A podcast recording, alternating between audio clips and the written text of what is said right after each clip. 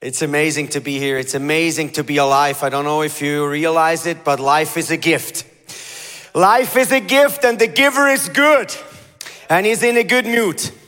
And even if you look around the world today, a lot of things are, could be scared, but I tell you, our God has a final say.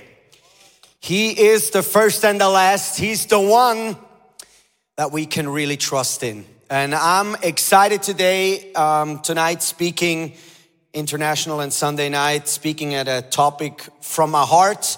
We're gonna dive into a story in the Old Testament. You see, I'm a, I'm a dairy farmer. I didn't bring in a, a, a they wanted me to bring in a, live calf, but now we just have a golden calf, but it's beautifully made.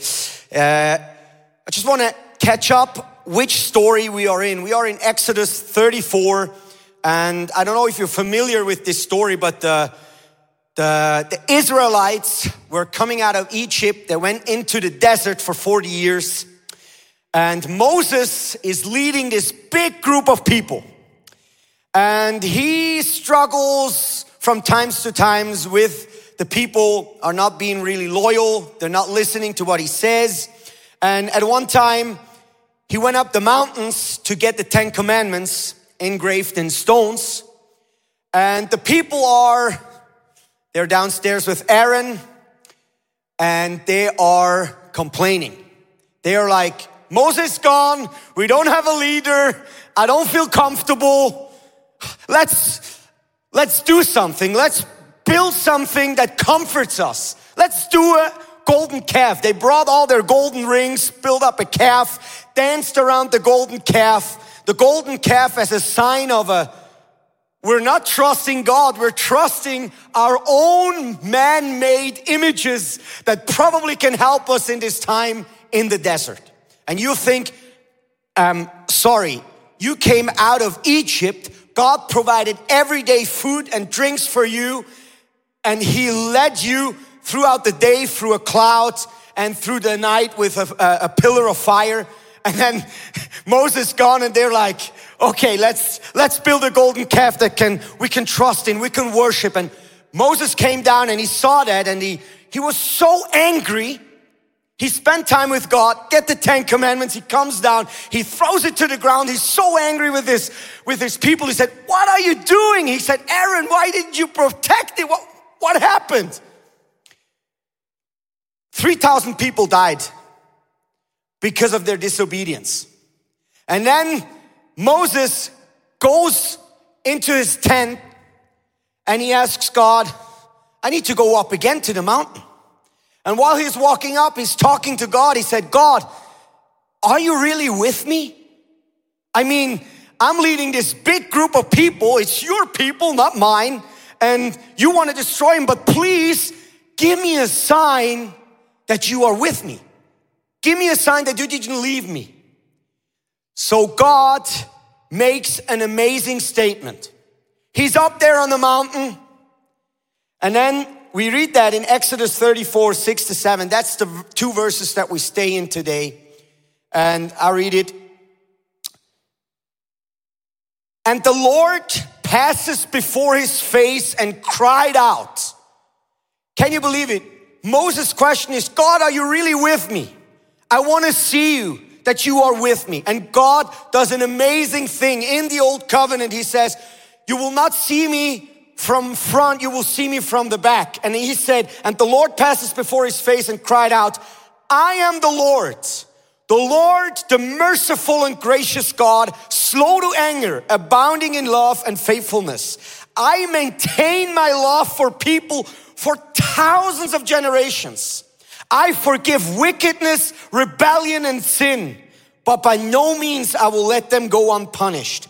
I punish the children and their children for the sin of their parents to the third and the fourth generation. That's an amazing statement. And we want to go part, part through it to see what really happened. First, his mercy and grace towards people is the starting point. So that's how he introduces himself. Hey, I am a God who want to be merciful. I'm quick to forgive. I want to be a forgiving God. I want to love you and the people. So that's an amazing first statement that he does. He's not, um, he's not first of all going after it and said, well, do that and do that and do that, and then I will be with you. No, he starts with, I'm a merciful God. I have grace towards the people. That is the starting point. And then he writes, I am slow to anger and abounding in love and faithfulness. So what means, what that means, slow to anger, we said, well, is God an angry God? I want to help you to understand God's never angry towards people. God's always angry towards sin because sin destroys people. It's the sin that leads to death. It's sin in our lives that actually transform us into not looking like Jesus. That's what he's angry about. He's not angry towards your heart or towards people in general. He's angry towards sin that destroys our lives. And we have to be really careful that we don't feel, well, God's always in a good mood and He's always gracious. I know He is, but He hates sin because it destroys our lives. And with sin, it's one way or the other. Either you pay or Jesus pays.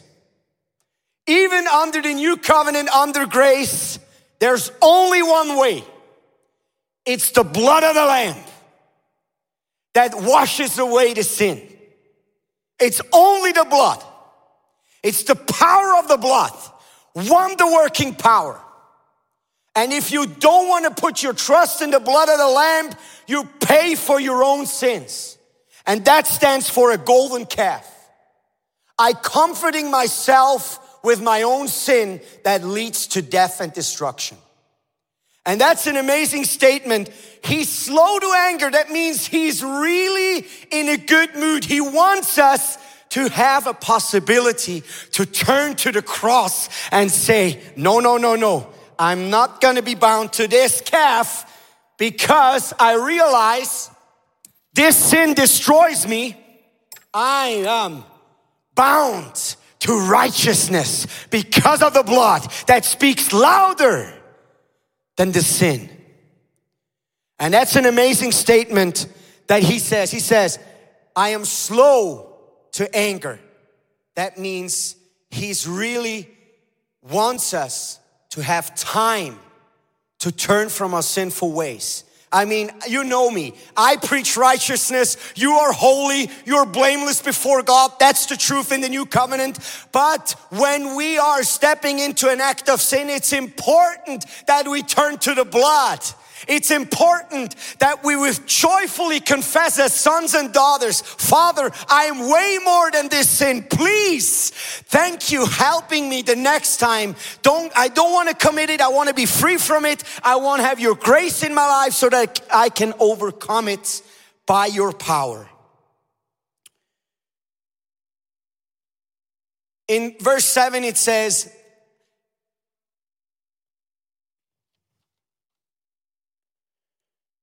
We stay, I'm sorry, need to come back. Sin always prevents life. Sin always leads to death. Sin always kills. Sin's never fun. The lasting pleasures of sin man may be fun for a couple of moments, but it will destroy your life. I'm telling you, when we go further in, in the in end of verse 6, it says, For thousands of generations I have kept my love for mankind. He starts off with, Hey, friends, by obedience to God, by blessing, we can actually abound generational blessings into our families, into next generations. He says, For thousand generations I will keep my blessings. What an amazing thing that we are. Leo talked about it a couple of weeks ago.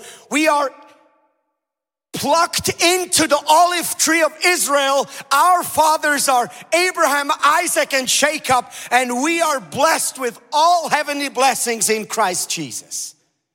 So we can give those blessings to our next by obedience to the word of God. I want to make a little statement on what a generational blessing looks like. I have two little stories of myself. So I'm a farmer, I'm a dairy farmer, I have cows. I know God made me a farmer. I love it. It's my passion. I'm made to be a dairy farmer.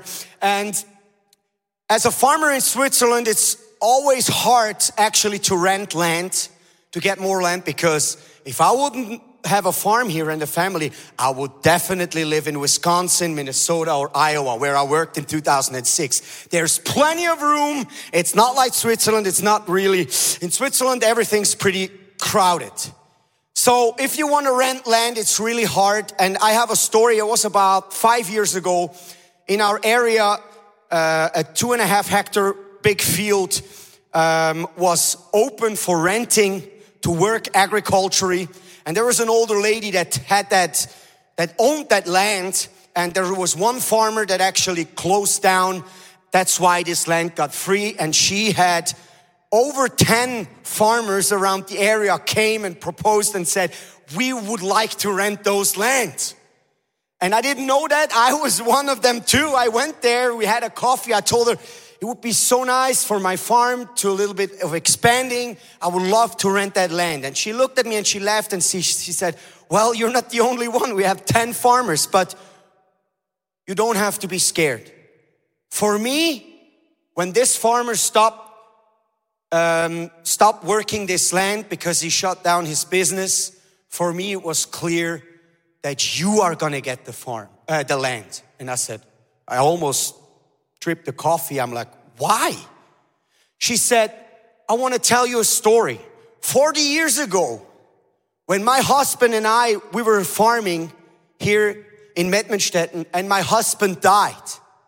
Your grandfather was the only one that stopped by at the farm and helped me out for two years preparing my crop and my land. I never forget that. So I thought whenever this land's gonna be free, I'm gonna give it to you. And I'm like, I like this idea. Thank you, Jesus. And I went back and tears start running down my face and I thought, well, that's what we call a generational blessing. My grandfather sowed kindness and mercy, never saw a harvest, and I'm coming two generations later just receiving an abundance of grace. Let's give the Lord a hand. And the second thing is, it was about a half a year ago. We have another part, 14 hectares land that we rent since 24 years. And there's a farm on it and a house, and we only rented the land. And this lady, she's 92 and she has four children. They're between 60 and 65, and they come to me six months ago and tell, Dominic, we need to sit together because before our mama dies, we want to sell the whole farm. And I'm like, oh, you know, if you sell a farm in Switzerland, if you do it in the open market, you value the price and then you sell it for probably double price.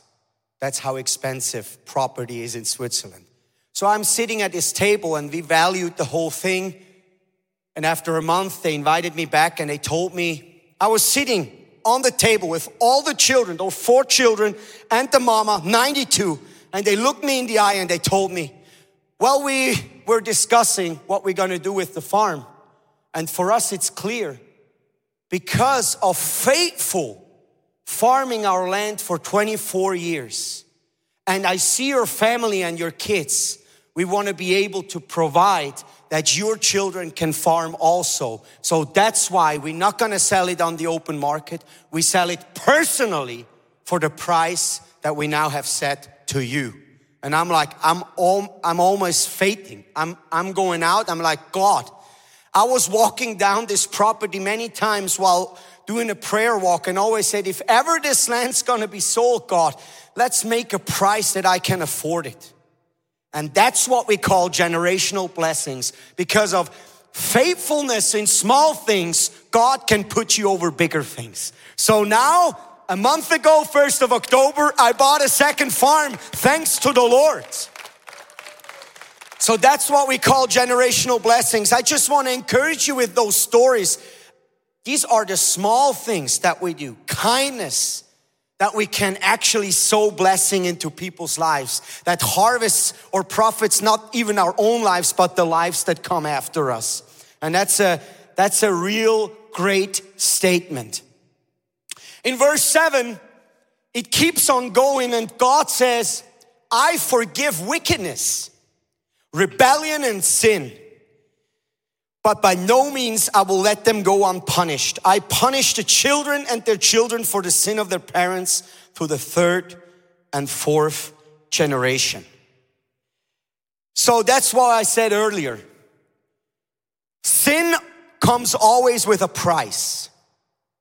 Sin is, is not something that we can take light of. Even now that we are saved, righteous, holy, and blameless, it always comes with a price. Either Jesus pays it or you're building up a golden calf and it will destroy your life. You have only two options. And when we are talking about curses or generational curses, we always like, oh no, generational curses. I want to make it really simple and clear tonight that we have an amazing answer against curses. We have an amazing answer against generational curses. It's the blood of the Lamb and the word of our testimony. And we love not our own lives unto death. That's what scripture says.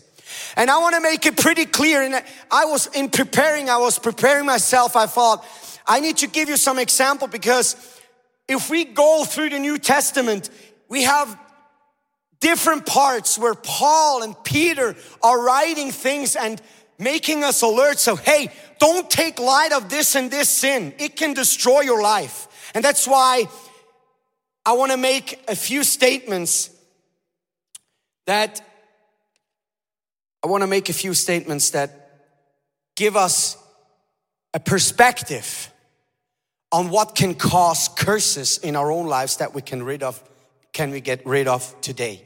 And it's interesting if you read through the New Testament, the first thing always mentioned is sexual immorality. The first thing mentioned always sexual immorality. So that means why does those people all all those apostles always write down and say, hey, purify yourself. Sexuality is a wonderful thing between a man and a woman inside of a marriage covenant and nothing else. It's nothing in between. And it's not homosexuality. It's not Adam and Steve. It's Adam and Eve. And it's hard to say it in these times, but it can cause curses on your life. That's why we need to take it seriously. That's why we really need to look at the blood of the Lamb and say, Thank you for forgiving of sins. Because we can't take it light because the devil is a liar. He is out to kill you. I'm telling you, he's out to kill you. And the only thing that protects our lives is the blood of the Lamb. That's the first thing. Then it tells on a, on, on a few different places, it tells stealing things that not belong to you. So let's be upright. Don't steal stuff. I don't care where it is. He said, slander. Don't speak negatively. You can cause curses by speaking negatively. And I take that personal too because sometimes it happens to me too and I need to repent. I'm saying, no, I don't want to curse. I want to speak blessing. Thank you for the blood. Thank you for forgiveness of sins. There's another thing excessively drinking alcohol. A good glass of wine. Let's have a great beer. That's all good. I don't have anything against that. But if you have to have a beer every day, you're probably in not just a good mood, Take it seriously. Prove your own heart.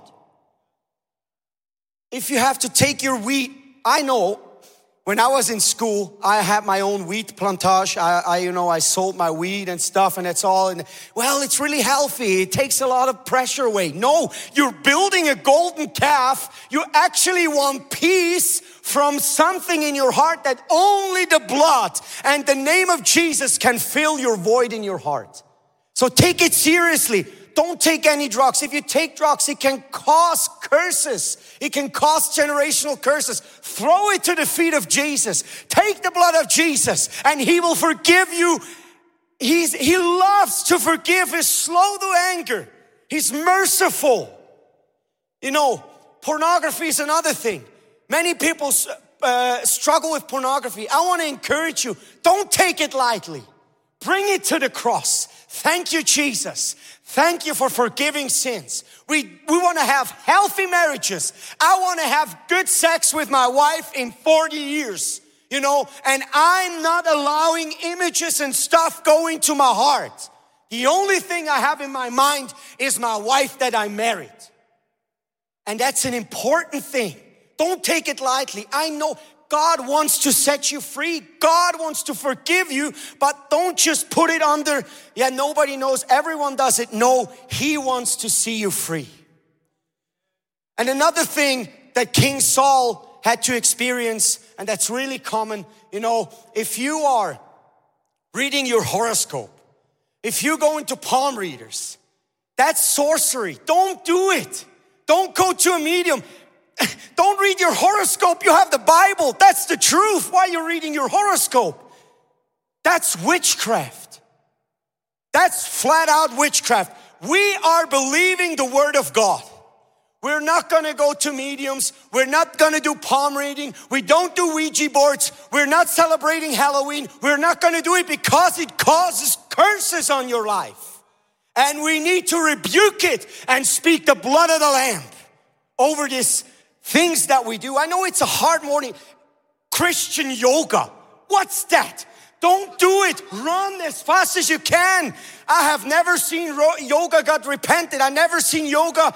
You know what yoga is? It's just worship foreign gods. It's empty your mind. The Bible says, fill your mind with the word of God. Fill your mind with the truth. Don't empty yourself. Eh, by emptying yourself and making positions to worship foreign gods, demons can come into you and destroy your life. I'm telling you the truth. And there's no such thing as Christian yoga. It's okay to stretch. It's then do Pilates, but it's not okay to do yoga. It's not okay. Yeah, we are, you know, in some areas, I'm like, what? What people are doing? Homeopathy. You know what that is? Those small uh, pills, those small, that's potentiate. Release spirit power. Throw it into your toilet and bring it to the cross because it's witchcraft. It's witchcraft. When I go to the drugstore to get a medicine, they always want to give me homeopathy. And I'm like, no, no, I'm not doing this. I'm not doing this. I don't do witchcraft. I do Holy Ghost. I do word of God. I do the truth. And you know, those list is not complete. I understand. There are more things, but I just want to give you a quick overview. And it's amazing. Many people, and even young people tonight, they don't even realize that it can cause generational curses, that it can actually cost your life. And because the devil is a liar, he wants to kill you. He wants to stop generational blessings to go forth from your life. That's what he wants. He wants to destroy marriages. He wants to destroy relationships by lying, slander, by sleeping around, by all this kind of stuff. He loves when sin abounds. He loves when people doesn't look like Jesus. And that's why it's so important that we always have our focus on this cross, always have the focus on the blood of the Lamb. That we realize because we're under grace, because righteousness is our foundation, because we are slaves to righteousness, we actually detect those sins that can destroy us and we bring it to the Lamb. And I don't know if somebody has talked to you what, what I mentioned before, but if it has, I warmly welcome you to go over to the side, grab your communion, and bring it to the Lord. And it's not a religious thing. It's not hard to get rid of generational curses. It's not a, a, a hard thing to do. It's a joyful thing to do when you realize that devil is a liar. I had a lady two weeks ago call me. He said, I'm always here at Sunday morning. Can you please come and pray with me? And I said, Why? She said, Well, before I came to the Lord, many times I went to uh, to uh, uh, uh, um, fortune telling. You know, I went to a familiar spirit. And I don't know if I have a curse. I want to be free. And I'm like, You are so ready to be free. Because that's the only thing you need. Realize in your heart that you need the blood of the Lamb. It's only the blood of the Lamb. It's not a good prayer. It's not a good religious activity. It's only the blood of Jesus that can set us free from curses. And I'm telling you, Jesus wants to see you free. And He wants to release blessings a thousand generations into your life that your grandchildren can look back and say, Thank you that you walked the good walk of faith. Thank you that you sowed kindness, mercy, grace, and forgiveness into your life. And we need to speak against those things and we need to make it clear that we don't want to worship a golden calf for our peace of heart. And I know we all want peace, but there's only one Prince of Peace. His name is Jesus. He is the worthy Prince of Peace. I have never seen a man or a woman go up to that cross and want to receive the blood that he turned away. Everyone is welcome at the cross. Everyone is welcome to be set free from any kind of curses, generational curses. I don't care what your mother, your grandmother, whatever they did, the blood speaks louder. The blood is the answer. The blood of Jesus can set you free. The blood of Jesus can make you, you know that feeling when your wife does really new bed sheets and you you go in and it smells really fresh. That's what He does every day. Every morning you get up and it's just, oh my God, I'm so clean, I'm righteous. Thank you, Lord, for the blood. Thank you for forgiveness of sin. And I know it's kind of a hard message to talk about it because sometimes we do stuff because we are ignorant. We did it all the time. And I'm not here to condemn you. I'm here to show you the way to freedom. You know how amazing is to live in peace with God? It's not your own strength. It's the Lord Jesus that welcomes you into his presence. That Holy Spirit as a best friend that always encourages you to have a clean heart and a pure conscience before him. We don't play with sin. We know the devil is a liar. We know He wants our death, but Jesus came to give us life. John 10 10 says He comes life to give us life abundant. I want abundant life. So do you. We want to leave blessings. See it a thousand generations. You know how amazing it is when you're in heaven and you see like four, five, six generations. Well, I'm so happy I stayed faithful in what the Lord has given me, and now all these generations are blessed because of what I've been faithful before the Lord. That's why you are mad. You matter. What you are doing with your life matters. And I encourage you as we go into worship now, we have communion to the side, on both sides actually. And I want to encourage you to get up, get communion, don't take it come back to your seat or you can come back to the front, whatever you feel. And we make business with God. We make business with the blood. We want to be free. you know how fun it is? I told the Lord, I want to see everyone in here and Sunday night go home with a free conscience Every sin has been forgiven by the blood. No devil has a legal right to destroy our lives. Freedom in our conscience, freedom in our hearts. That's what I'm believing for. But I can't do it for you. I can't do it for you. Take this communion, we sing one song, I come up and we take it together. And I'm telling you, it's powerful. I've seen many angels assigned today that come and help us to bring the word of the Lord. You know, those angels are listening. They listening if you speak the words, and when you speak it, they have a sword and they cut it off from the golden calf. That's amazing. That's an amazing picture. Because we want to be free because he paid an amazing price. So let's do that.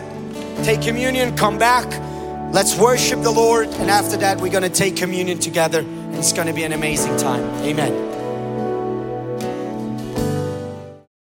Hey, thanks for watching. Hey, our passion for people is that we see them grow in their relationship with Jesus, live fearlessly, and influence their people and the surrounding in a positive way. And if you would like to be part of that vision, we thank you so much for your financial support because that would make it possible. I hope that this message spoke to you really. And if you don't have subscribed to our channel, please do this. And it's always a big blessing. Maybe you know some people in your neighborhood or in your friendship, say that podcast could be a very well cool thing. Just share the link because it's pretty, pretty easy. And I'm looking forward to see you again. Tune in and God bless you and see you soon. Bye bye.